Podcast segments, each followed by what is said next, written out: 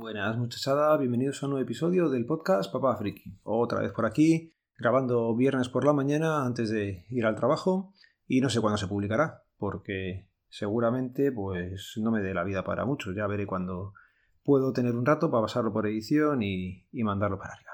Bueno, que me lío, venga. Cosas nuevas que han pasado por aquí. Pues mirar, sigo con la aerotermia a medio gas. Está funcionando en parte de la casa, pero en el salón no conseguimos que funcione del todo. El otro día estuvo el técnico y vació otra vez todo el sistema, lo volvió a meter, hizo ahí sus cosas y el resto de la casa pues se enfría. Y en el salón pues hemos empeorado. Antes funcionaba en dos tercios, ahora solamente funciona en un tercio del salón. Con lo cual es lo último que ya falta para que quede esto rematado bien y poder tener aquí ya la aerotermia al completo. Cosas buenas de la aerotermia, pues por ejemplo, es la sensación de entrar en una cueva. La temperatura más o menos se mantiene constante, está en torno a 26 largos, 27 bajos y estamos muy muy a gusto. Tanto que estamos durmiendo con todo cerrado y con una sabana por encima, cuando otros años pues eso, a ventana abierta, te quejabas porque hacía muchísimo calor y nada. En este caso hasta Laura algún día ha dicho que ha tenido frío. Ella también que es un poco más friolera, pues duerme arropada y le hemos puesto una toallita por encima porque está teniendo frío estos días y estamos en plena hora de calor, así que en principio bastante, bastante contentos con el tema de la aerotermia.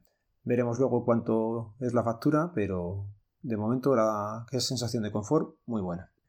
Más cosillas. Eh, no sé si comenté que con DJ no me ofrecían la fibra Smart, que es la que tienen ellos por 20 euros, y tenía que coger la normal, que son 26. Es un poco raro porque había vecinos que sí que le ofrecían la Smart, dentro de la propia comunidad, con lo cual, no sé, es un poco raro. Pero bueno, hemos dado un poco la tabarra y lo que sí he conseguido es que ya aparezca el piso en la aplicación de ellos para darme de alta. Pero lo voy a hacer a la vuelta de vacaciones. Ya cuando estemos a punto de volver, pues hablaré con ellos y quedaremos un día y que vengan aquí. ¿Cómo estamos subsistiendo? Pues bueno, tenía una tablet que tenía para meterle tarjeta SIM, se la pusimos y hemos estado haciendo punto wifi con ella. Y la verdad, para el uso que le hemos dado, que es el que hacíamos normalmente, pues bien. Pero bueno, decidí cogerme un router de Huawei, me recomendaron por Cacharreo Geek 1. No me acuerdo la persona que lo hizo, pero desde aquí las gracias porque está funcionando perfectamente. Le pones la tarjeta, lo enciendes, lo configuras con la aplicación, le he puesto el mismo SSID que teníamos antiguamente y perfecto. Todos los aparatos lo han reconocido y, bastante bien. Es cierto que ah, está, lo he dejado puesto en el salón, mi habitación, que es la que está un poco más lejana, tiene bastantes paredes entre medias, pues baja bastante el tema de la señal wifi, pero te permite navegar y ver vídeos, pues ya está, perfecto, sin problemas. Una de las cosas que no he conseguido hacer, pero es por falta de tiempo, porque es que está siendo un final de, de verano, antes de vacaciones, bastante intensito. Bueno, pues lo que no he conseguido hacer es que con el disco NAS que tengo lo coja. Ese disco NAS estaba puesto con una IP fija y no es en el mismo rango que las que me está manejando el router de Huawei, con lo cual en algún momento pues tendré que ver cómo leches configuro el, el disco duro para que se vea. O ponerle por red o por cable o no tengo ni idea. Pero bueno, es ir haciendo pruebas que es que no me da la vida para hacer esas pruebas. Y cosillas que tenía por aquí apuntadas. Creo que esto todavía no lo había comentado por aquí. Tengo una cuenta de Instagram, es Papá Friki Podcast. Si la buscáis y veis ahí algunas fotos que vamos poniendo de vez en cuando, ¿vale? Y temas del DNI, pues se nota que ha bajado bastante la gente. Ya ha habido mucha gente que ha cogido vacaciones. Y dentro de que no estamos bien del todo, que sigue habiendo pues, mucho retraso para la gente para coger la cita, sigue habiendo urgencias, pues se nota que ya no es la avalancha de gente que hubo estos días de aquí atrás.